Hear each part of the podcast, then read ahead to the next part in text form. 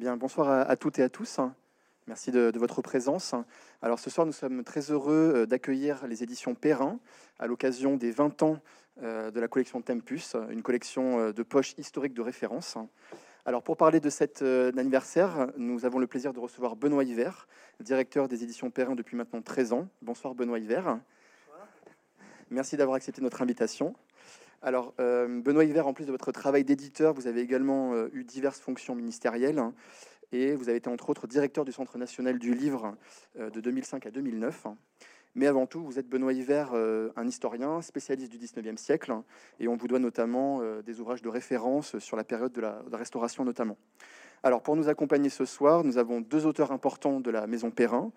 Jean Lopez, bonsoir Jean Lopez, vous êtes euh, journaliste et historien, vous êtes un grand spécialiste euh, d'histoire militaire. Vous dirigez notamment la revue euh, Guerre et Histoire. Et par un certain nombre de vos publications, vous avez largement contribué au renouvellement de l'histoire de la Seconde Guerre mondiale, en particulier avec vos travaux sur le front germano-soviétique, dont vous êtes un grand, expert. Alors citons par exemple votre remarquable biographie de Joukov, hein, et plus récemment une synthèse sur la bataille de Kharkov 1942 dans la collection Champs de bataille que vous dirigez chez Perrin, pour citer que ces quelques titres-là. Et sont également sortis récemment les mythes de la Grande Guerre, les, pardon, les mythes de la Grande Armée avec Thierry Lenz, et Antempus, les dix meilleures armées de l'histoire. Charles-Éloi Vial, bonsoir. Bonsoir. Vous êtes archiviste paléographe, docteur en histoire et conservateur à la Bibliothèque nationale de France. Vous êtes également spécialiste du 19e siècle, en particulier du Premier Empire. Vous vous intéressez également au système curieux tardif, hein, et notamment les cours des souverains français de la fin du, 19e, du 18e siècle pardon, au début de la Troisième République. Et comme Jean Lopez, vos différentes publications, elles aussi, euh, étaient largement saluées par le public et la critique. Et je pense notamment à votre biographie sur Marie-Louise, ainsi que votre ouvrage 15 août 1811, L'apogée de l'Empire. Et vous dirigez également chez Perrin, parce que vous êtes également directeur de collection comme Jean Lopez, la prestigieuse Bibliothèque des Illustres. Et vous avez initié dans cette collection euh, le Napoléon Bonaparte. Alors, vous l'aurez compris, ce soir, il sera question donc d'édition euh, historique. Euh, et je pense que Tempus est vraiment un, très bel exemple à ce sujet. Alors, pour nous ici chez Mola, parce que je ne me suis pas présenté, moi je suis libraire, je travaille euh, au, rayon, histoire.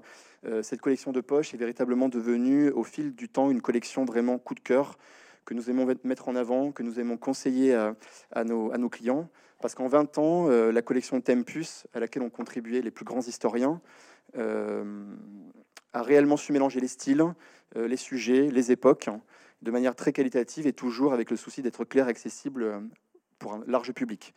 Et donc, sans jamais trahir une ligne, éditoriale exigeante, euh, Tempus a toujours proposé un choix varié de textes qui sont maintenant devenus des grands classiques de la littérature historique, qui vont de la biographie à la monographie, de l'histoire ancienne à l'histoire contemporaine, en passant par l'histoire de France jusqu'à la grande histoire du monde.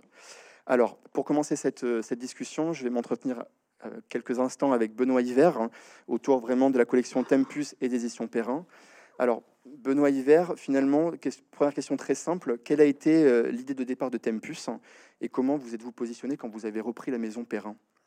L'idée de départ de Tempus, effectivement, alors n'est pas mon idée, l'idée de des trois éditeurs qui dirigeaient euh, la maison avant que j'en prenne les rênes il y a 13 ans, qui était Xavier euh, de Bartilla, qui à l'époque son directeur, Laurent qui était son conseiller éditorial, et Anthony Rollet, qui était son directeur éditorial.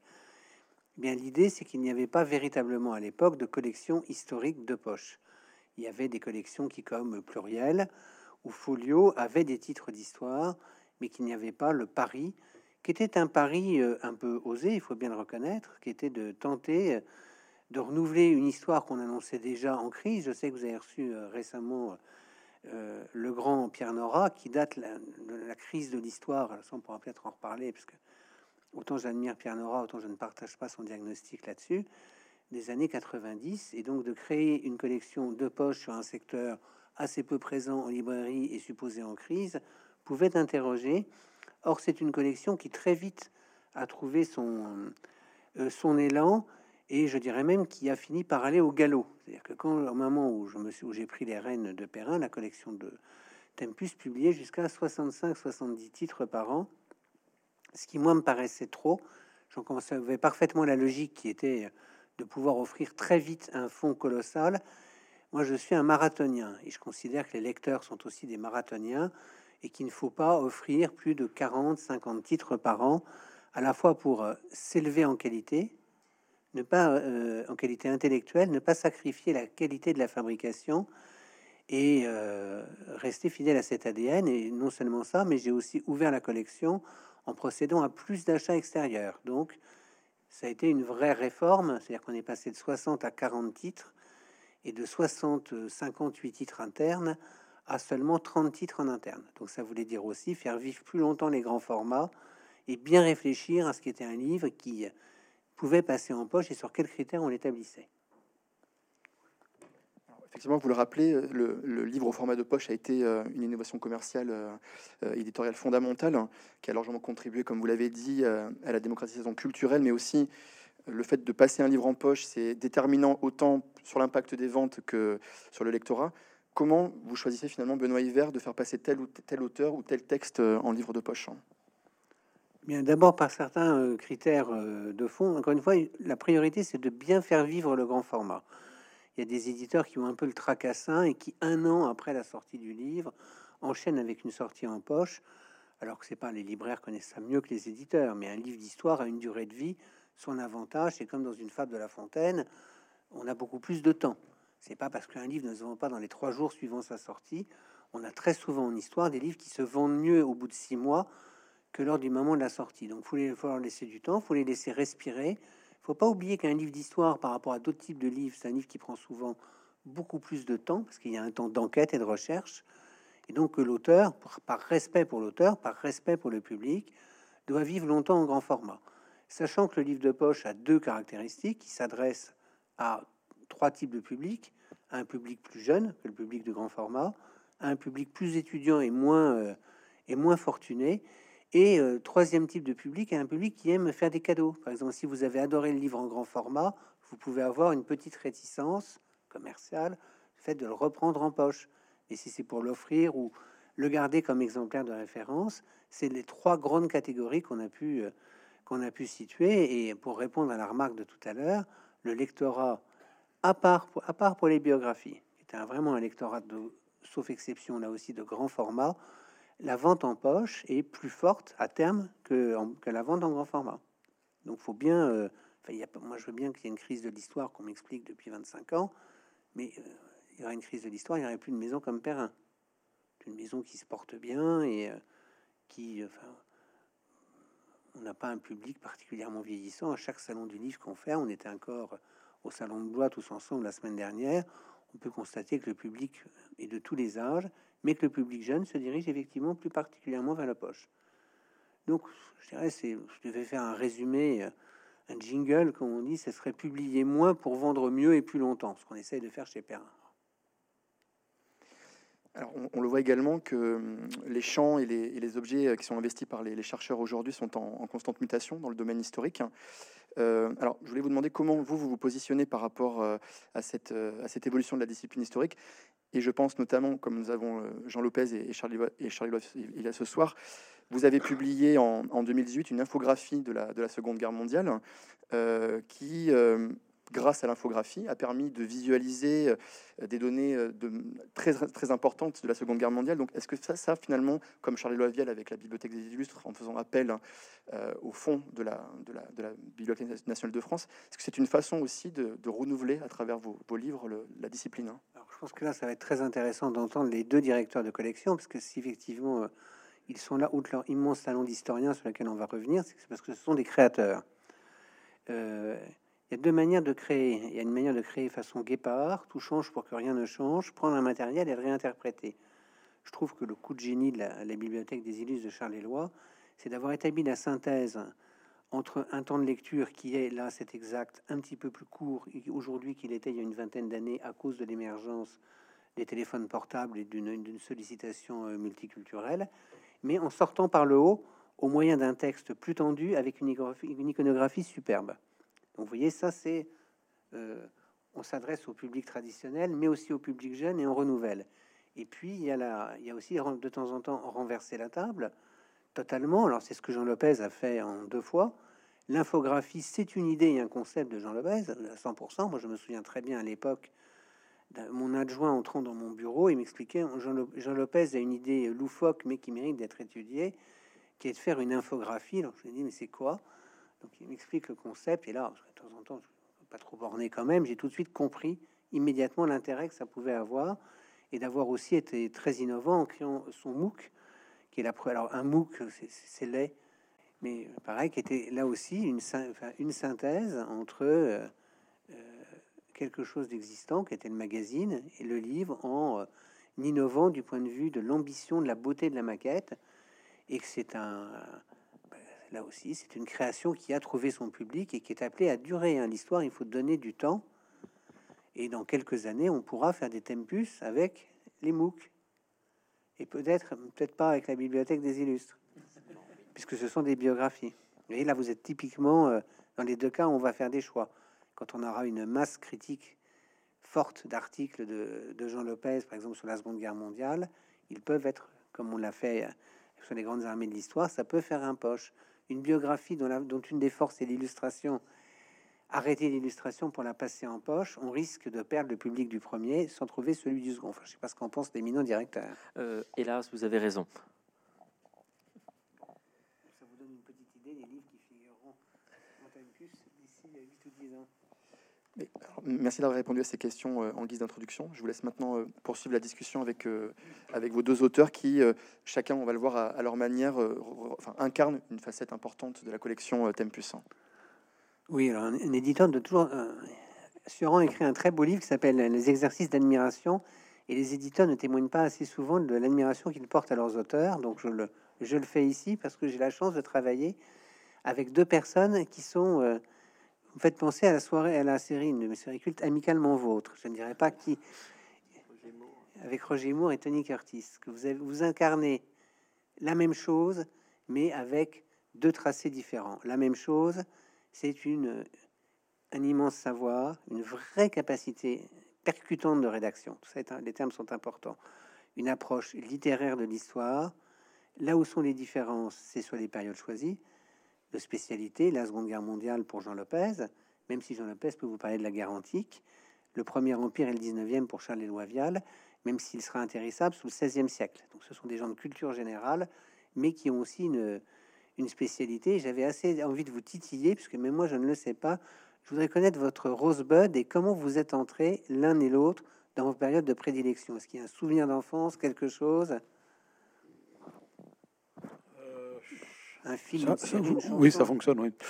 Bah, sur la Seconde Guerre mondiale, euh, pour un, petit gamin euh, des années 50 comme je le suis, euh, la Seconde Guerre mondiale, elle était partout. On parlait tout le temps de ça.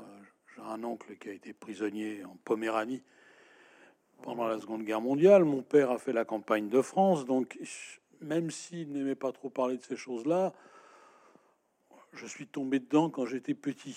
Ma mère est une réfugiée euh, espagnole de la guerre civile espagnole. Donc là aussi, euh, vous pouvez ne pas m'interroger sur la montée du fascisme en, Europe. C'est une interrogation de toujours. Je ne crois pas, je crois pas avoir euh, aimé d'autres périodes avant longtemps. le reste de l'histoire est venu après. C'est donc vraiment l'histoire familiale pour parler court. Pourquoi l'histoire militaire à ce moment-là? Pourquoi pas l'histoire politique, l'histoire diplomatique et la biographie? Alors, l'histoire militaire, c'est un choix. Ça n'est pas un choix. Euh, c'est pas un choix amoureux. C'est un choix qui a été raisonné en fonction de la facilité d'accès aux sources. Je pense que pour écrire un, un bon livre d'histoire militaire, on a essentiellement besoin de sources de type technique qui sont les journaux de marche des unités. C'est là-dessus qu'il faut tout bâtir, ainsi que les cascades d'ordre qui peuvent tomber d'en haut et les rapports qui peuvent remonter d'en bas. Tout ça est en général dans des archives militaires. On n'a pas à courir, comme j'imagine que le fait Charles Éloi, dans toutes les directions pour, pour trouver les, les, documents euh, de base. Je pense que ça, ça a vraiment été, et ça a été, alors dans mon cas, Seconde Guerre mondiale, c'était largement facilité par la révolution Internet, hein, qui permet aujourd'hui euh, lorsqu'on s'intéresse, par exemple, à la guerre à l'Ouest, de se servir dans les, les fonds, euh, les fonds qui ont été numérisés à Washington, ce qu'on appelle le NARA. Les Américains en 45 ont capturé les archives allemandes, ils les ont totalement numérisées et ils sont mises à la disposition du public. On peut y arriver par Internet, c'est possible, d'autant plus que se sont constitués au fil des ans de gigantesques banques de, de, microfilms de, des journaux de marche des unités allemandes, américaines, britanniques, ce sont, et sur lesquels les, passionnés peuvent échanger. Hein. Tu m'offres, tu m'offres l'historique de la division Grossdeutschland. Euh, en, échange, je vais te donner euh, l'historique de la, de la 14e division d'infanterie française de 1940. Alors ça, c'est vraiment un aspect complètement nouveau euh, du, métier. Hein, donc l'histoire militaire, pour moi, c'est plus un calcul qu'une véritable passion initiale. Ma passion initiale, mes études d'histoire, j'ai fait, fait une, on disait à l'époque une maîtrise d'histoire, c'était une d'histoire euh, médiévale. Avec Robert Fossier, c'était sur les campagnes hein, de l'Occident médiéval, on est, on est très très loin de ça. Et si j'avais eu un cursus normal, c'est-à-dire me développant dans le sens d'une recherche universitaire, j'aurais choisi le XVIIe siècle. Je vois un peu de déception, mais, non, c'est le XVIIe. Le XVIIe m'apparaissait. Ah non, c'est de la reste... surprise, c'est pas du tout de la déception. Non, non, c'est vraiment, ça m'apparaissait comme initié cette discussion. Parce que j'y trouvais, j'y trouvais un grand moment, pour moi, un moment important. Je suis passionné par l'histoire des sciences et des techniques, et le XVIIe siècle m'apparaissait vraiment, de ce point de vue-là, comme le début d'une immense révolution qui a totalement transformé notre monde. Et, euh, alors, et vous, Charles-Éloi Vial euh, Mon Rosebud, euh, alors il y en a peut-être... Votre Madeleine de Proust, oui. Il y en a peut-être deux, on va dire un Rosebud et une Madeleine de Proust. Euh, le Rosebud, ce serait un livre trouvé chez mes grands-parents, qui était une édition illustrée pour enfants d'abrégé des mémoires du général Marbeau. Mmh. grand format, je m'en souviens très bien, je l'ai retrouvé dans le grenier de mes, de mes parents il n'y a pas très longtemps, et je me suis souvenu... Tout, tout a commencé là. Et oui, et donc la Madeleine de Proust, ce serait à la suite de ma lecture euh, de l'histoire de la Restauration, mais pas la vôtre, celle de Guillaume de Berthier de Sauvigny. Elle, est, elle est meilleure. Non, non, euh, euh, c'est celle que celle que j'avais qu'on m'avait conseillé à l'époque euh, quand j'ai voulu chercher un sujet de thèse. Je voulais travailler sur la restauration et j'avais pris rendez-vous avec un conservateur aux Archives nationales euh, qui m'avait conseillé, euh, bon, travailler sur la restauration, ça impliquait de travailler euh, sur la, la, série O, euh, les, les, maisons des rois, des souverains, donc O3 pour les, la, maison du roi sous la Restauration, commandez deux cartons au pif et voyez si ça vous plaît. J'en ai commandé deux au pif. Effectivement, le tout premier, euh, c'était au sujet des grandes écuries. Il y avait toute une liste de rapports sur le matériel emmené par Napoléon à Sainte-Hélène, donc les selles, les harnachements de chevaux euh, qui manquaient dans les inventaires euh, des écuries du roi et qui étaient partis, euh, qu'on a retrouvé à Sainte-Hélène par la suite. C'était le premier carton. Et le deuxième carton, c'était le rapport d'autopsie de Louis XVIII.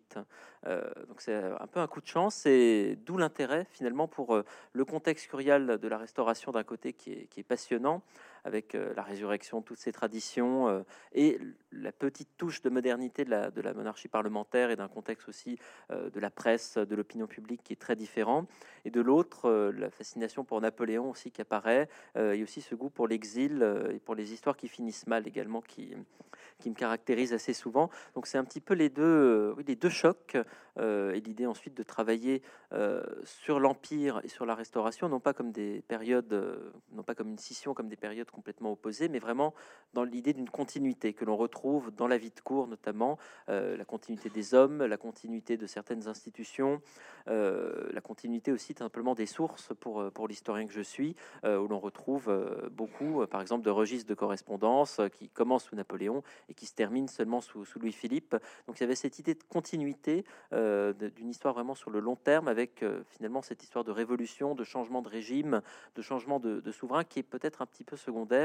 L'idée que l'histoire euh, l'histoire continue et que les sources sont, toujours les mêmes. Il y a toujours, euh, on ne se refait pas en échartiste, c'est un peu ce, cette religion du document, cette fascination pour le, document manuscrit, euh, et cet aspect qui m'est peut-être propre, qui est l'appétence pour la traque, le côté un petit peu chien truffier qui cherche sans cesse des sources et le plaisir immense que l'on peut avoir à découvrir des documents inconnus. Donc c'est ça aussi qui me pousse à me lever le matin. Donc vous êtes deux grands chiens truffiers. Vous, votre truffe fondatrice, ça a été l'école des Chartes, qui est un peu donc l'ENA des historiens. Et vous, Jean Lopez, après des études euh, d'histoire, ça a été assez vite le journalisme. Oui, oui, oui, le journalisme euh, où euh, je, je retrouve cet appétit pour les choses nouvelles, l'interview nouvelle, un angle neuf, un métier où on ne s'ennuie jamais parce que on est immergé dans l'actualité. Alors évidemment, l'histoire, on va dire, c'est un peu contradictoire. L'histoire, elle tourne le dos bien souvent à l'actualité. Moi, l'actualité m'a amené vers l'histoire. Vraiment le, besoin de,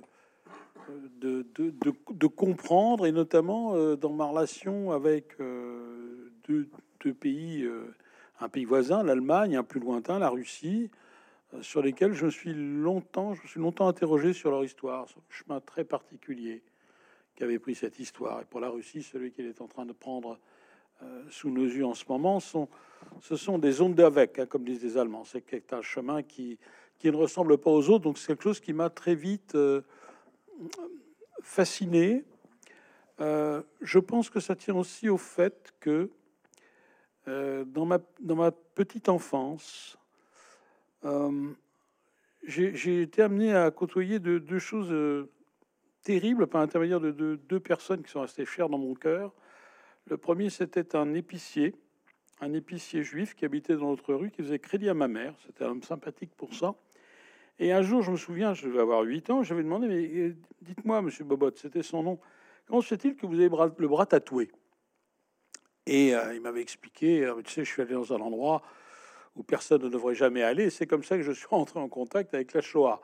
Donc c'est un truc qui, tout enfant, m'a déjà profondément remué, et c'est quelque chose qui a été, je pense, un des, un des, un des moteurs, c'est d'essayer de comprendre comment euh, un régime peut en arriver là. Et l'autre, c'est que dans la cour euh, de l'endroit où nous habitions, il y avait un, un céramiste, un monsieur euh, qui s'appelait Zaminski, qui était un, un Polonais et qui était devenu copain de mon père. Et puis un soir, j'entendais les hommes, les, adultes parler entre eux. Et ce Zaminski nous avait dit Eh ben, j'ai un passé compliqué, j'ai été ministre, j'étais ministre de la République de Pologne. Il était ministre en 1937. Et il avait été déporté euh, par les, soviétiques en 1940, au moment où les soviétiques ont an- annexé la partie orientale de la Pologne, et il avait connu euh, euh, l'enfer du goulag pendant 5-6 ans. Donc ces deux, événements m'avaient véritablement euh, un peu marqué au fer rouge. Puis évidemment, après on doit faire, on fait sa vie, donc la carrière de journaliste m'avait un peu éloigné de tout ça, mais j'y revenais, j'y revenais, j'y revenais sans cesse. Et puis bon, un jour, il a fallu faire le saut et euh, trouver une idée d'ouvrage. Et voilà, c'est comme, comme, ça que c'est parti. Mais ces souvenirs d'enfance, c'est d'une importance absolument, je pense, hein, extrême. Ça, ça vous marque, avec cet énorme point d'interrogation de comprendre comment de tels excès ont, été possibles. Euh, Charles, vous, Charles Éloi, alors je, voudrais qu'on me permettait de raconter une anecdote personnelle sur notre première rencontre. J'étais à un salon à Versailles, je crois, et j'avais demandé, peut-être à Thierry Sarment, euh, est-ce que vous connaissez un- dans les jeunes chercheurs un 19e euh, prometteur? Il m'a dit, oh là là, vous pouvez pas savoir, je connais. Et il vient de faire, il vient de faire sa thèse extraordinaire sur les, les écuries ou la, la chasse. chasse. Sur la chasse, sous la restauration. Alors, je me suis dit, Ouf, euh, oui, d'accord, c'est sans doute passionnant, mais j'avais peur d'un chercheur euh, bac plus 27. Effectivement, on parlait tout à l'heure de, euh, la, difficulté par qu'ont certains chercheurs à restituer l'ampleur de leurs connaissances et à les transmettre à un plus grand public.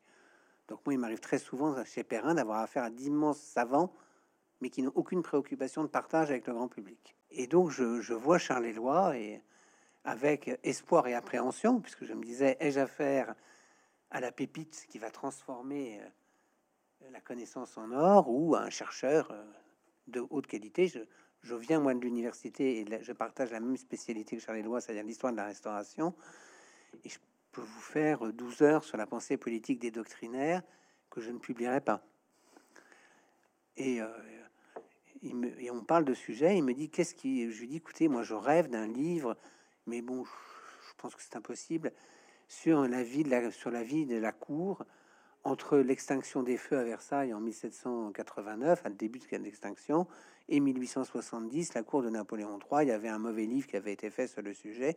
Et Charles Éloi m'a dit Mais moi, j'adore, ça fait très longtemps que je travaille là-dessus. Et, et huit mois après, arrive sur mon bureau un manuscrit d'un million de signes. Et ça a été un choc absolument inouï. Tout y était parfaitement agencé, intelligemment construit, drôle, fin. Tout ce que j'ai pu trouver, je crois que vous étiez vexé, c'était dans la bibliographie un livre en trois volumes qui en fait en faisait six. Je me suis dit que je pouvais encore vaguement servir à quelque chose après avoir lu 800 pages époustouflantes et c'est comme ça qu'on s'est connus. Euh, c'est un, très bon souvenir, c'est un très bon souvenir pour moi également. Alors vous avez quand même fait quelques corrections en plus, hein, n'exagérez pas. Euh, euh, si, des très bonnes suggestions de réécriture, de phrases un peu longues, c'est normal pour un, pour un premier livre, mais c'est un, c'était dans le prolongement de ma thèse, mm. mais c'était aussi un livre que j'avais envie d'écrire parce que ça me semblait beaucoup plus accessible qu'un ouvrage sur le service du grand veneur et la façon dont on nourrissait les chiens sous le règne de Charles X, qui est passionnant, c'est vrai, on pourrait aussi en parler des heures, mais peut-être pas pour le grand public. Mais mais c'est aussi un des aspects de mon métier. Il y a d'un côté la formation du chartiste, euh, qui est l'érudit euh, extrêmement exigeant, qui va publier peu parce qu'il sera incapable d'aller jusqu'au bout et de concrétiser, euh, concrétiser sa pensée dans un livre, souvent parce que le chartiste a peur de se tromper. Et la seule idée de se tromper, d'avoir une erreur imprimée, va l'empêcher d'écrire toute sa vie. Euh, il y a de l'autre côté la formation de conservateur des bibliothèques, euh, qui est donc une autre école, qui est un autre diplôme, qui est un autre métier que celui de savant du 19, à la façon du 19e siècle. Le conservateur, il est là pour transmettre. Il est là pour transmettre, aller à la rencontre du public, faire connaître les documents, faire connaître les sources, faire connaître l'histoire tout simplement. Et c'est ce, cette partie du métier qui me plaît plus. Donc pour moi, c'est un peu un prolongement euh, de mon métier de conservateur et c'est une façon d'appréhender l'histoire, euh, cette appétence pour les sources et cette envie de transmettre l'amour des sources, transmettre l'histoire par l'amour des sources au plus grand public, ce qui implique euh, d'être un peu communicatif, d'avoir une écriture qui, si possible, peut être drôle par moments, sérieuse par d'autres, quelque chose de documenté mais de pas assommant. c'est difficile, c'est un équilibre, c'est un peu une ligne de crête, mais on y arrive. On y arrive aussi avec un bon éditeur, c'est vrai, mais on y arrive aussi en, je pense, en allant vers les autres. Enfin, moi, je parle beaucoup de mes recherches à droite, à gauche. Euh, ça m'arrive d'en lire certains passages euh, à des amis. Ça m'arrive euh, d'aller dans des bistrots et de parler, parler de mes recherches avec le serveur au bout d'un moment, simplement parce qu'il ne faut pas rester enfermé dans sa tour d'ivoire. C'est très beau les archives, c'est très bien la poussière des archives, mais il faut vivre, il faut vivre avec, au milieu de ses lecteurs. Il faut écrire pour des lecteurs et pas écrire pour soi. Merci beaucoup, Jean Lopez. Votre premier livre, alors, c'était pas chez Perrin, mais ça vient comment? Vous rencontrez qui? Comment vous déterminez le sujet et... Le premier livre, donc, c'était sur euh, la campagne de 40. Je ne sais pas ce qu'il est devenu parce que malheureusement l'éditeur est décédé. Et c'était un. L'éditeur avait trouvé une caisse avec un certain nombre de photographies. Il n'y avait pas de date, avait pas de lieu. Et euh, il m'a proposé un exercice que j'aime beaucoup, qui est l'identification des, sources iconographiques. C'est très intéressant parce qu'en regardant l'image, vous pouvez à certains détails écarter euh, des années. Vous dire cette photo, elle peut pas être ou des mois. Cette photo, elle peut pas être de mars 40 parce que les arbres ont des feuilles. Ça fait la critique interne de la photo. Et puis il y avait une autre critique, il y avait une critique externe. Il y avait la, parce que j'ai retrouvé, j'ai retrouvé le, premier éditeur et toute une série d'annotations qui étaient dans la marge, qui n'étaient pas. Enfin bref, il y avait tout un travail de détective. Je me suis dit, mais c'est absolument passionnant comme une enquête journalistique. C'est, ça m'a, comme un travail de détective, ça m'a vraiment j'ai eu les émotions du chien truffier, c'est-à-dire que quand j'ai trouvé, j'ai trouvé ce deuxième document qui donnait la, parce que j'ai retrouvé finalement le document qui donnait la liste chronologique, la plupart de mes observations étaient validées, j'étais enthousiasmé, quoi. J'avais trouvé quelque chose, j'étais vraiment, comme un, comme un chien fou. Et ça, ça a été le premier bouquin, ça devait être en 80, 96, par là, quelque chose comme ça. Euh, C'est un hasard, un hasard, le hasard de cet ami éditeur qui savait pas à qui confier un travail un peu ingrat et, donc, un album. C'est un album avec tout un récit, avec tout un récit. Avec un éditeur qui a disparu. Avec un éditeur qui a disparu. Et puis alors pour le récit, alors là, évidemment, comme je m'étais toujours intéressé à la campagne de 40, du fait euh, de mon père et de, mes deux oncles d'ailleurs, j'ai euh, bah, le SHD, le service historique de la défense, me tendait les bras en scène avec tous ces cartons. Et là, ça a été, j'ai plongé dans ce qu'on appelle la bataille de la Somme, qui est le dernier grand baroud d'honneur sur, on va dire, du 5, 6, 7 et 8 juin 1940. Il y a un certain nombre de cartons qui sont très très bien répertoriés et ça a été assez facile d'accrocher un texte qui tienne, qui tienne bien la route, qui soit sourcé. Euh, et en, plus, comme euh, ces soldats français portent souvent sur le cascadrian le numéro, de, le numéro du régiment, j'ai eu accès également euh, aux journaux de marche des régiments. Et puis je me suis dit, ben voilà, c'est vraiment c'est ça que je veux, quoi. C'est ça que je veux faire à partir de pas grand-chose, c'est raconter une histoire qui tienne debout, qui soit, qui soit véridique, qui soit le mieux si possible sur des sources. Mais comme Charles Éloi, avec ça, ça c'est mon métier de journaliste qui me l'avait appris, cette obsession d'écrire pour être lu. C'est-à-dire, que je fais une représentation mentale de mon lecteur. J'imagine quelqu'un ou quelqu'une, et je me dis, bah voilà, c'est pour cette personne que j'écris. Et quand je me relis, et je me relis souvent, je me pose toujours la question de savoir si est-ce que est-ce que c'est juste Mais ça, c'est la base même du travail. Est-ce que c'est bien dit Est-ce que c'est bien amené Et est-ce que ça va inciter ton lecteur à aller plus loin? Donc, en même temps, dans la présentation des chapitres, même si on n'en a pas conscience, il y a une dramaturgie à respecter. C'est il faut présenter les choses. Encore une fois, hein, nous sommes dans une science, euh, euh, l'histoire, euh, par son aspect critique, peut avoir recevoir le, qualificatif de scientifique, on peut en discuter pendant des heures, mais en tout cas, c'est aussi une discipline littéraire. Ce qui n'empêche pas qu'il y a eu de très grands historiens qui écrivaient comme des pieds. Ça n'empêche pas. À ce moment-là, leur valeur est ailleurs. Mais bon, cette, cette nécessité d'écrire correctement et de façon un peu excitante, ben, je pense, m'a toujours accompagné. Enfin, je l'espère. Vous avez un autre point commun, c'est que quand on a le plaisir de déjeuner avec vous, vous savez que c'est un déjeuner où vous allez ressortir en moyenne avec 5 ou 10 idées. Euh, ça, c'est ça, ça s'appelle être des créatifs. C'est-à-dire que vous avez des tas de travail de l'éditeur et parfois de d'extirper au forceps d'une rencontre une idée ou euh, d'avoir affaire à quelqu'un qui euh, fait une sorte d'arrosage à la Kalachnikov d'idées et de trier à l'intérieur de ça. Et ça, vous avez tous les deux en commun d'être en perpétuel mouvement intellectuel pour trouver des sources nouvelles, ce qui fait de vous des directeurs de collection vous êtes presque trop créatif pour vous-même et que ça prolonge l'exercice se prolonge dans la direction de collection. Euh, je voudrais vous interroger sur vos créations de collection. Comment euh, vous est née la bibliothèque des illustres, le MOOC, l'infographie et euh, votre nouvelle collection Champ de bataille? Bien, euh, pour vous répondre, enfin, vous étiez là, donc vous, le savez, mais pour euh, en mais non, mais je, public, je, je, m'en souviens plus. Vous en souvenez plus, d'accord. Euh, non, mais de toute façon, vous, vous, parlez de noter des idées, c'est vrai, mais les idées, c'est pas seulement pour soi, les idées de livres, c'est aussi pour les autres, pas forcément. Ça. Parce que moi, dire, vous êtes tous les deux très généreux avec les voilà, autres. L'histoire, c'est aussi de la générosité, c'est de la générosité envers envers les autres historiens, envers des étudiants éventuellement. donc il y avait cette idée de, faire travailler Perrin avec la BNF qui flottait dans, ma tête depuis quelques temps. Euh, au moment où j'ai commencé à découvrir des grands fonds complètement inédit à la Bibliothèque nationale où je travaille, des fonds d'archives vraiment majeurs. Et je me souviens que je vous ai fait venir pour vous montrer les archives euh, de Hudson Law, le gouverneur de, Sainte-Hélène à l'époque de Napoléon. J'avais mis ça dans un chariot, c'était dans un sous-sol assez sordide éclairé par des néons.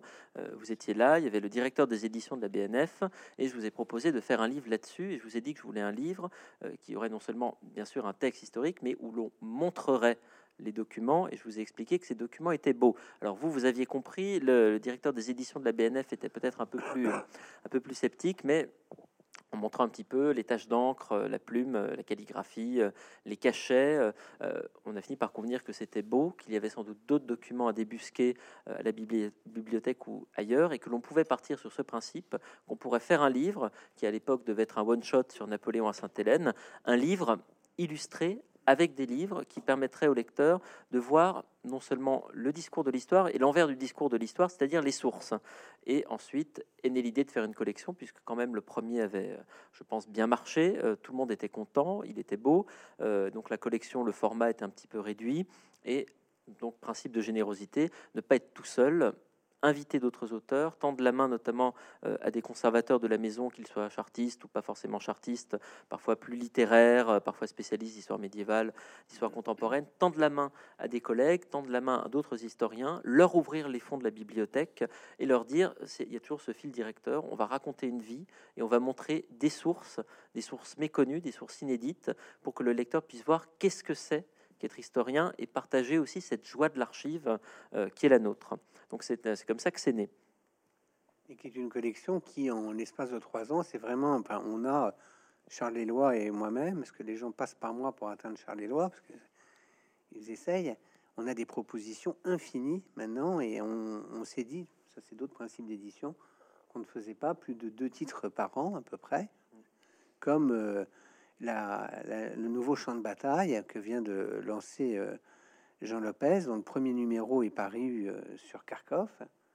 Et euh, là aussi, l'idée, l'idée de l'infographie, l'idée de champ de bataille, l'idée du L'infographie, donc, il s'agit de mettre au service de la connaissance un outil graphique qui vient de la publicité et du marketing et qui peut permettre de faire surgir d'une masse de données, souvent statistiques, des évidences, des choses, en les visualisant. Ça épargne un long discours. Donc ça, c'est quelque chose que je pratiquais souvent dans les journaux que j'ai pu diriger. J'ai toujours souvent fait travailler les infographistes. Et puis à un je me suis posé la question de me dire, mais finalement, dans la Seconde Guerre mondiale, et à la différence des, des périodes, quoique, que fréquente Charles Éloi, on a un excès de sources. On est littéralement noyé sous les données. À un moment, je voulais faire un, livre sur le pétrole pendant la Seconde Guerre mondiale. Ce que j'ai recensé m'a totalement découragé. C'est hallucinante. Rien que la production américaine intéressante pour ce sujet dépasse, ce que je pourrais faire dans ce qui me reste à vivre. Ce n'est pas possible. Donc il y a une pléthore de sources considérables, de sources statistiques. Je me suis mais ça peut être l'occasion, précisément, d'en amasser, de les classer par thème et de les donner à traiter un de ces graphistes, un de ces infographistes. On sait ce qu'on a fait. Alors, il faut se mettre à plusieurs, évidemment. Donc, on s'est mis à, à trois mineurs de data. On est allé chercher des data, donc des séries statistiques, dans tous les pays, sur un certain nombre de thèmes que j'avais présélectionnés. Et puis après, on les a donnés à mouliner à un graphiste. Et je regarde le résultat et je vois si l'évidence à laquelle je veux qu'on arrive, qui est souvent celle des, qui est contenue dans les séries statistiques, est-ce qu'elle est là ou est-ce qu'elle n'est pas là? Parfois, oui, euh, c'était bien, donc on l'a publié. Parfois, non, je retoquais. Et on, apprend, on, prenait ça du, sous un autre angle. Donc ça, c'est une pratique personnelle et la spécificité de la Seconde Guerre mondiale, avec sa pléthore de sources. Euh, champ de bataille, c'est différent. Champ de bataille, c'est. Je pars du fait que l'histoire bataille a traditionnellement mauvaise presse. C'est considéré comme un genre absolument mineur qui est décrié depuis fort longtemps, euh, déjà depuis la fin du 19e siècle. On pensait que la bataille était quelque chose euh, de finalement peu important, une sorte d'écume événementielle qui, sur le fond, ne changeait pas grand-chose à l'histoire des peuples et des civilisations. Il est vrai que cette histoire bataille avait un certain nombre de tares elle était notamment écrite par des militaires pour des militaires. Elle montrait uniquement le point de vue d'en haut, hein, le point de vue des états-majors. Ce qui se passait sur le terrain, on s'en occupait jamais. Et elle était toujours univoque. C'est-à-dire qu'une bataille, il faut être au moins deux pour la faire, mais c'était toujours un point de vue étroitement national. Alors, beaucoup de choses se sont passées. On a vu apparaître de l'histoire culturelle hein, de l'objet, de l'objet, de l'objet bataille, de la sociologie, de l'archéologie du champ de bataille. Il s'est passé une quantité de choses très importante depuis une cinquantaine d'années. Donc je me suis dit, mais on va ramasser tout ça et on va revisiter les grandes batailles de l'histoire à l'aune de ces nouvelles, de ces nouveaux angles.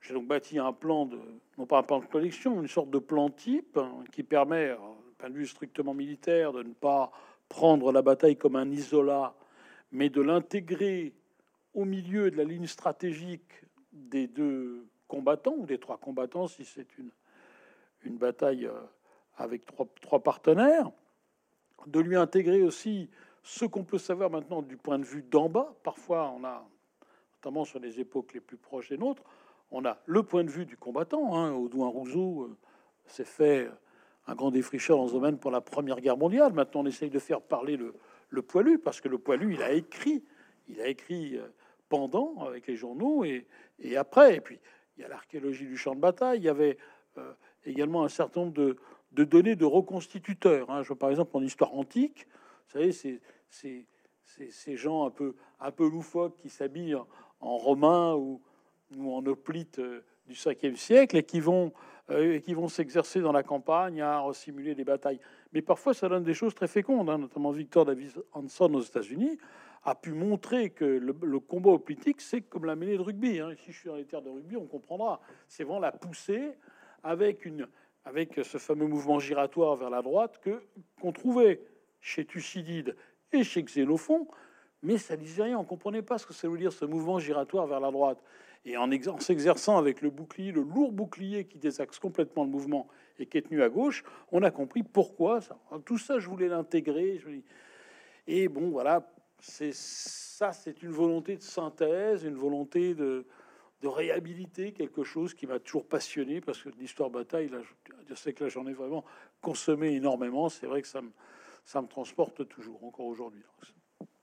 ce qu'ajoute effectivement l'éditeur dans ces cas-là, c'est une fabrication particulièrement soignée, un appareil de cartographie assez innovant accompagnant euh, le récit, et même euh, idée, je ne sais pas si c'est vous... La partie mémorielle. Et la partie mémorielle. Parce que, si vous permettez, c'est vraiment quelque chose de très important, c'est que la bataille, il y a des batailles qui ont lieu, et puis on n'en parle plus jamais. Elles disparaissent littéralement il n'y a plus que les historiens qui peuvent les faire ressurgir. Mais vous avez des, des, batailles qui sont de véritables phares dans l'histoire. Waterloo. Waterloo, l'éclat, l'éclat du soleil noir de Waterloo ne s'est jamais complètement éteint. C'est quand même quelque chose qui continue à vivre au milieu de nous. Je ne parle même pas des grandes batailles. Verdun. Verdun est quelque chose qui a structuré une partie de la conscience nationale française, la conscience républicaine notamment, mais également chez les Allemands. Et c'était un des premiers siècles de la réconciliation franco-allemande. Donc la partie mémorielle me paraissait extrêmement importante. Hein. Dans les pays de l'Est, aujourd'hui, il n'y a pas... Euh, chaque bataille est l'objet d'une attribution, d'un combat idéologique et culturel, même si elle a eu lieu euh, il y a mille ans. Hein. Ça quelque chose qui reste vivant, qui est réactivé, qui est manipulé par les pouvoirs en place. cet aspect mémoriel, il est présent dans le champ de bataille. C'est la dernière partie. Avec l'idée euh, assez étrange d'avoir commencé par la bataille de Kharkov et euh, de l'avoir sorti cette année. C'est-à-dire que quand Jean m'a dit on ouvre sur Kharkov, je lui dis c'est pas ok. Mais, la troisième bataille de Kharkov? La troisième, oui, c'est une ville, euh, c'est la ville la plus disputée. Oui, Kharkov, donc Kharkiv en ukrainien aujourd'hui, que dont vous entendez probablement parler euh, par tous les médias aujourd'hui, puisqu'elle a été l'objet d'un d'un affrontement extrêmement dur entre les Ukrainiens et les Russes, qui est soldé par une défaite russe et une évacuation quasi complète de l'oblast.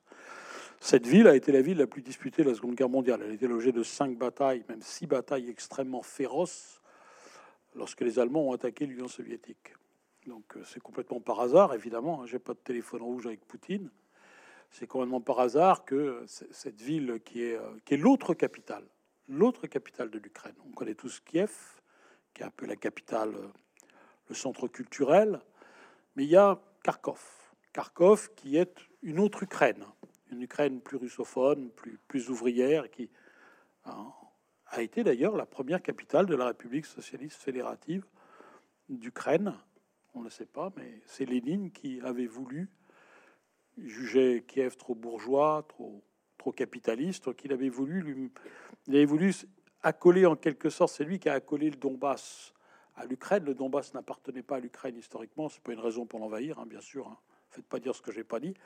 Enfin, cette, ce Kharkov, c'est beaucoup plus que ce qu'on entend aujourd'hui. C'est pas qu'un lieu, c'est vraiment pour les Ukrainiens et pour les Russes, c'est un symbole d'une puissance, d'une profondeur et d'une ancienneté absolument incroyable. Et évidemment, sortir un Kharkov en janvier, fin janvier 2022, exactement un mois avant que une douzaine de brigades mécanisées russes se dirigent vers cette ville, c'était, euh, j'allais dire, un coup de chance, un coup de malchance, évidemment. Ça a donné, ce que vous vouliez, euh, quelques éclairages sur le monde de l'édition. Nous, nous avons eu une extinction des lumières commerciales euh, dès l'invasion de l'Ukraine, qui ont touché tous les ouvrages de la maison, sauf naturellement Kharkov, qui lui a connu une envolée lyrique, euh, parce que les, les... Quoique j'ai eu quelques questions, mais pas de lecteurs, mais de journalistes me disant quel rapport entre Kharkov et Kharkiv pour justifier ce qui m'a rassuré hein, sur l'état d'une partie de la presse française. Euh, pour vos invitations, parce que savoir aussi. Alors là, vous, vous jouez pas le jeu de la même façon, on va pas prolonger. Charles Éloi et, euh, accepte très volontiers les médias, Jean Lopez avec un plaisir ténu. Ténu, enfin, il faut, il faut que le journaliste soit de très haut niveau avec l'émission, comme on le fait aujourd'hui, qui a un vrai contenu sur le travail, parce qu'autrement, vous consacrez, vous consacrez votre énergie à, à défricher. Je voudrais qu'on fasse une avant les questions de la salle, quand même un petit, euh, après avoir vu, euh, on n'a fait qu'évoquer, on pourrait rester trois heures, mais je suis pas sûr que on finirait pas évacué de cet espace aux zones par euh, les forces de l'ordre ou les, gardes de la librairie Mola. Mais je voudrais quand même qu'on parle un tout petit peu du travail, justement, Tempus, parce que vous êtes aussi deux auteurs Tempus. Jean Lepage, j'ai vu que vous aviez déjà dix titres en Tempus. Charles Éloi, vous en avez donc deux. Quel travail spécifique faites-vous pour Tempus? Ou je veux dire juste un mot je dirige Tempus comme directeur de Perrin, mais il n'y aurait pas de Tempus sans la secrétaire générale de la collection qui coordonne toutes les mises à jour et suit la production, qui s'appelle Marguerite de Marcillac, qui n'est pas là, mais à laquelle je tiens à rendre hommage. Je crois que vous travaillez pas de la même façon tous les deux, d'ailleurs, vos Tempus. Euh, Charles, on va commencer par, par le, le Charles Éloi, pour vous, euh, c'est une renaissance. Euh, c'est un peu une renaissance ou c'est peut-être une seconde chance, puisque mm. on laisse toujours passer. Je disais tout à l'heure, il faut passer le cap, euh, le cap où on a peur de se tromper, de laisser passer une erreur dans un livre pour pouvoir, pour pouvoir le publier. on laisse toujours passer quelques petites scories, des erreurs de date, des, coquilles toutes bêtes, des fautes d'orthographe. Parfois, sont des noms qui sont mal, mal écrits. C'est l'occasion de les corriger. Et c'est l'occasion de les corriger. Ça, c'est déjà ça, c'est une petite satisfaction parce que on peut avoir des nuits blanches entières parce qu'on a oublié un S quelque part euh, il faut apprendre à vivre avec. Donc il y a cette seconde chance. Et puis ensuite, il y a l'écho du livre. Euh, pour la famille royale au Temple, par exemple, euh, au bout de quatre ans, j'ai eu des retours de lecteurs qui parfois étaient assommants et m'ont montré leur gravure encadrée du Temple ou de Marie-Antoinette avec Louis XVII qui trône dans, dans le hall de leur château depuis 200 ans avec des larmes dans les yeux. Mais parfois, euh, j'ai eu quelques informations assez intéressantes du point de vue généalogique. Euh, donc, euh, j'ai pu rajouter quelques notes de bas de page, notamment sur un personnage j'ai rencontré euh, une personne qui était, euh, si je me souviens bien, un descendant, et j'ai pu apprendre donc, pourquoi ce bonhomme avait-il été écarté de la garde du Temple et de, à l'époque de Louis XVI et de Marie-Antoinette, parce que euh, c'était un fils légitime d'un prince de Condé ou de Conti, je, ne sais déjà plus, mais donc un Bourbon, un Bourbon, c'est dans le livre, donc c'était un Bourbon un peu clandestin, mais malgré tout, ce lien de famille avait suffi à le faire écarter. c'était précisé dans aucun document, il fallait avoir un peu cette mémoire familiale pour le savoir. Donc c'est aussi une chance d'ajouter des informations de mettre la bibliographie à jour. Très important. Très, très important, parce que la science historique continue d'avancer sans cesse, euh, parfois en prenant en compte votre livre, donc c'est aussi une façon de renvoyer l'ascenseur. On a eu l'élégance de vous citer une première fois, vous allez citer euh, quelqu'un une, seconde fois. Euh, on retrouve toujours, on a parfois des petits regrets, c'est vrai qu'on doit renoncer à laisser passer certaines informations aussi pour, pour publier, mais on peut parfois en rajouter un petit peu dans un coin, dans une note, un petit paragraphe, une petite phrase en plus. Donc il y a aussi cette satisfaction euh, intellectuelle d'améliorer le livre, de l'actualiser et de prendre en compte des échanges euh, avec des lecteurs qui parfois peuvent être très enrichissants parce que euh, on n'est pas les seuls à connaître le sujet. Il faut aussi avoir un peu d'humilité et certains lecteurs peuvent avoir des informations, d'autres historiens peuvent vous transmettre des informations, des documents. Donc c'est vraiment une renaissance effectivement. Alors en, précisant que par exemple vous parlez de, on parle dans le juge dernier sur le temple qui est un livre qui a eu euh, une presse euh, absolument monstrueuse et monstrueusement unanime. Tellement, là aussi, qu'est-ce qu'on apprend comme chose en vous lisant? Vous avez eu le prix... Euh, le prix de l'Association de la noblesse française. Prix très prisé des amateurs. Et là où on sait qu'on a réussi, c'est quand on a le prix de l'ANF et qu'on va à la grande librairie. C'est-à-dire que là, on a, on a rempli une sorte de créneau complet. Alors, vous, Jean Lopez, c'est pas une renaissance. Dans le cas des armées, euh, des, dix meilleures armées, c'est même une création parce que c'est un livre qui n'existait pas. Non. Alors, d'abord, je, plus, c'est quelque chose de très important dans la mesure où je sais que ça donne la possibilité au livre d'aborder un, autre public, un public plus jeune, un public moins argenté. C'est extrêmement important. Je, je dirige une, un, un, magazine qui euh, a 50% de lecteurs de moins de 30 ans. Et euh, pour avoir des échanges quasi quotidiens avec eux par mail, je sais à quel point euh, débourser 35 euros pour un grand format, c'est pas possible. Pour un jeune étudiant d'aujourd'hui qui compte ses 4,50 euros pour être sûr qu'il aura, qu'il aura son kebab, c'est pas possible. Donc vraiment, cette idée de démocratisation de l'accès aux livres, c'est quelque chose qui m'est très cher. J'ai été gros consommateur de, de, de, poche. Je suis très heureux que mes bouquins puissent, se retrouver en poche. Alors bien sûr, dans certains cas, je peux mettre à jour des bibliographies. Je suis probablement beaucoup moins sérieux que Charlie Lois sur la relecture, parce que je déteste me relire. Je regarde un autre aspect des choses, en revanche, de très près, c'est que souvent les, les ouvrages que je publie chez Perrin sont des ouvrages où il y a de l'illustration. Et souvent, je pense, ça c'est une déformation de journaliste, je, pense souvent au rapport texte-image. Est-ce qu'il n'y a pas une contradiction? Est-ce que je tire le maximum de l'image par le texte? Est-ce que je, simplement l'image est posée comme ça, sans, sans dire rien de plus? Donc je fais très attention à ça, à faire parler l'un avec l'autre. Évidemment, pour des raisons d'économie, la plupart du temps, sauf exception, il y a des exceptions. Vous avez eu une, une, exception. La plupart du temps, l'illustration saute. Est-ce que ça fonctionne encore? Notamment pour le petit, là, les 10 meilleures armées de l'histoire, où il y avait une, vraiment une, une, illustration très abondante qui a été faite par un, un petit génie d'illustration euh, en histoire militaire qui s'appelle Giuseppe Rava, qui est un auteur, euh, un, un, véritable artiste, en plus doublé d'un historien très méticuleux qui a une base extraordinaire pour la restauration, des, la restitution des batailles. Donc là, j'étais un peu curieux de savoir, mais sans, l'illustration, euh, on va marcher sur, une patte. Bon. Et en fait, ça va. Ça va, moyennant parfois quelques petits aménagements par-ci par-là. Donc ça, c'est plutôt mon souci. C'est cette idée de passer euh, d'un objet complet avec l'illustration à un objet qui, va, se passer l'illustration. Alors oui, il y a une, il y a une exception. C'est une biographie de Joukov. Oui sur laquelle vous avez conservé euh, les cartes oh, et l'illustration, c'est-à-dire les photos. Il y a un cahier, un cahier couleur, je crois, à l'intérieur. C'est un livre qui a eu trois vies. C'est-à-dire que c'est un livre qui a eu euh, une vie en grand format. On a commencé euh, par le grand format, qui a duré cinq ou six ans. Et c'est un livre dont on a fait une édition de poche. Alors, moi, à titre comme patron de parrain, qui ne m'a pas plu, puisque je trouvais que le, la, couverture, euh, la fabrication n'était pas à la hauteur. Donc c'est un livre qui me trottait, qui m'exaspérait, pour tout dire, que je le trouve, je l'ai lu, je le trouve extraordinaire. C'est un livre que toute personne s'intéressant à la Seconde Guerre mondiale doit avoir lu. Et comme ça m'énervait, j'essayais aussi de temps en temps d'avoir des idées. On s'est dit qu'on allait créer euh, une sorte de poche de luxe très rare.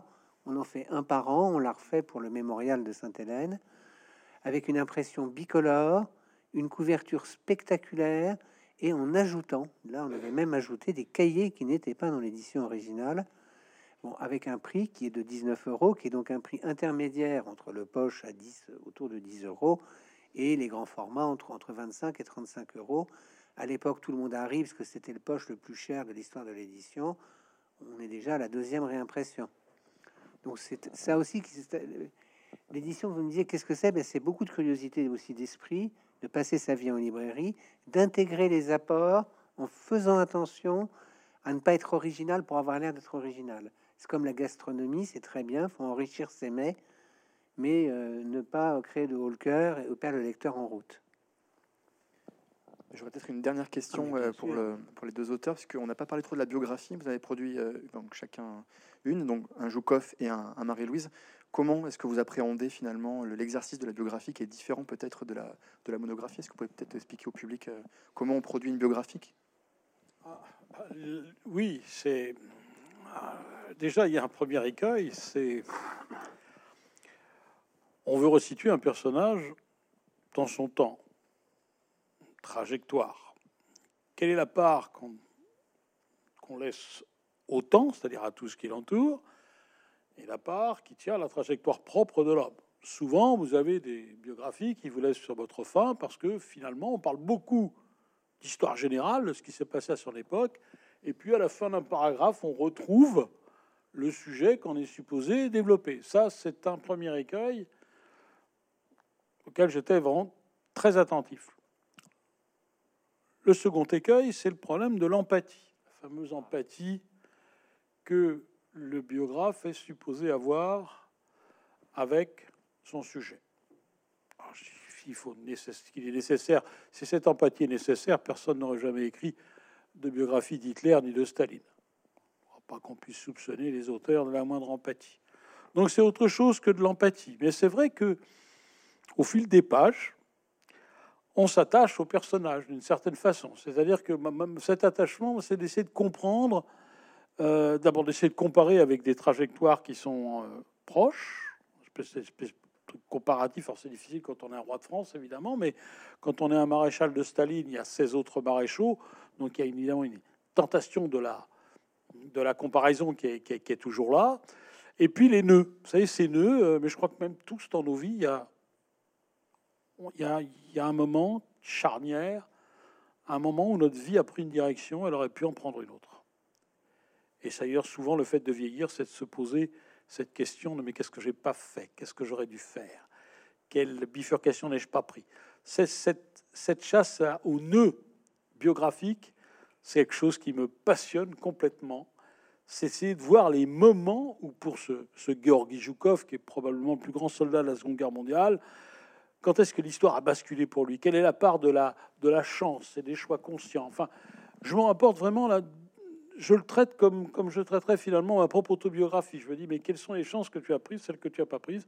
Qu'est-ce qui a joué en ta faveur à un moment donné qui n'a pas joué? Toutes ces interrogations très très basiques, à mon avis, doivent être celles qui en permanence accompagnent le, biographe. Euh, alors, tout à fait d'accord. Euh, je, repense à ma biographie de Marie-Louise et puis à celle de, Napoléon également. Euh, effectivement, il y, a le, contexte, il faut le présenter, mais il faut réussir à bien inscrire son personnage dans le contexte en se disant que la biographie, au fond, peut peut-être être une porte d'entrée. Une biographie de Marie-Louise être une porte d'entrée pour comprendre l'histoire du Premier Empire, par exemple. Donc il faut en dire un peu, il faut pas en dire trop. C'est là aussi un exercice, un équilibre à, avoir.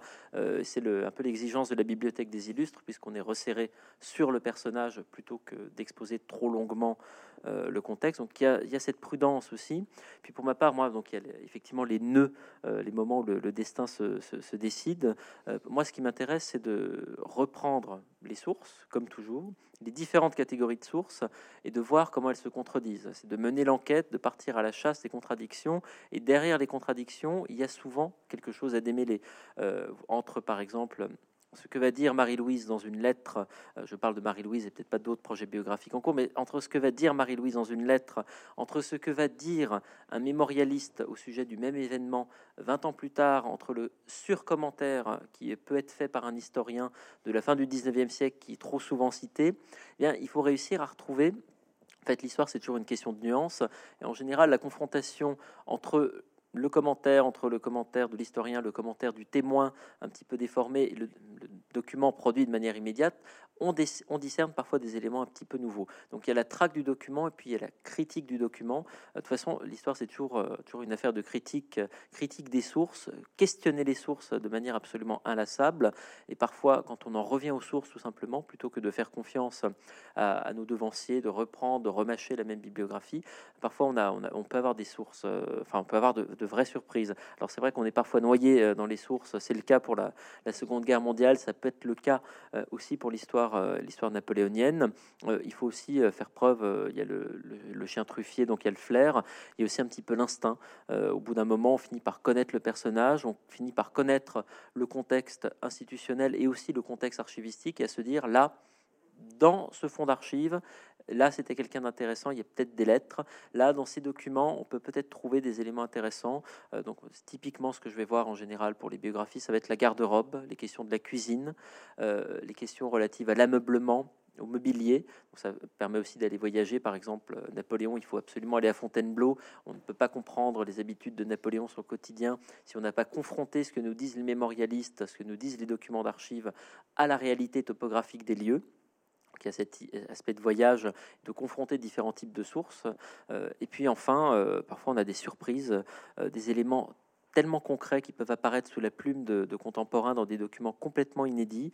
je me souviens par exemple du rapport de Napoléon aux odeurs. C'est toujours quelque chose dont je parle, j'en ai peut-être pas assez parlé dans mes livres, mais on retrouve des témoignages qui parlent de certaines odeurs que Napoléon n'aimait pas, et l'on retrouve dans les archives d'autres témoignages, par exemple de certaines odeurs de tissu qui ne lui plaisaient pas. Donc c'est des éléments très simples, très concrets, mais ça nous en dit beaucoup sur le bonhomme et ça nous en dit beaucoup sur la façon dont fonctionnait son entourage. Napoléon n'aime pas l'odeur de la peinture, ça va impacter le travail de l'architecte, du menuisier, euh, du, euh, du, personnage qui va repeindre les lambris dans ses appartements. Donc il y a au moins 500 personnes qui sont dérangées par le fait que Napoléon n'aime pas la peinture. Ça, ça a un impact biographique finalement. Le fait que Napoléon n'aime pas la laine, et enfin l'odeur de la laine, euh, eh bien là aussi, euh, son lit ne va pas être pareil à celui des autres. On va retrouver des traces de commandes de matelas spécifiques pour l'empereur. Ça peut avoir aussi un impact sur la composition de ses vêtements. Donc ça, ça a une importance. Donc, euh, on peut retrouver euh, des petites traces de la personnalité euh, dans des documents parfaitement inattendus. Mais là, il faut avoir, il y a une partie de chance, il y a une partie, peut-être une partie d'instinct ou de connaissance qu'on finit par avoir au fil des années des documents et de la sincérité aussi plus ou moins grande de certains mémorialistes. Donc, on se dit, la duchesse d'Abrantès, qui est toujours la mémorialiste qui ment le plus, on peut la surprendre en flagrant délit de mensonge grâce à des documents d'archives. Et on voit un petit peu, elle a menti parce qu'elle voulait dire ça. Au contraire, la vérité, ça va être ça. Donc ça, c'est des éléments de critique euh, qui peuvent être amusants. Et puis enfin, il y a et tout simplement aussi le coup d'œil, alors euh, ça va être pas le coup d'œil de Napoléon sur le champ de bataille, mais le coup d'œil que l'on a en voyant le document d'archives et en se disant tout de suite, dès le, premier, dès le premier abord, dès la première fois qu'on voit la feuille, c'est cette phrase qui va aller dans le, dans le livre avec telle note de bas de page. Et ça, c'est il y a une part de peut-être une part d'inné, il y a aussi une part d'acquis, d'habitude.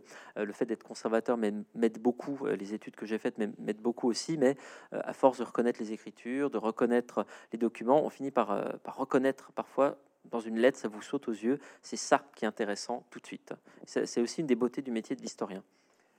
Juste ajouter, parce que dans le cas du maréchal Joukov, il y a quelque chose aussi qui est assez drôle, c'est que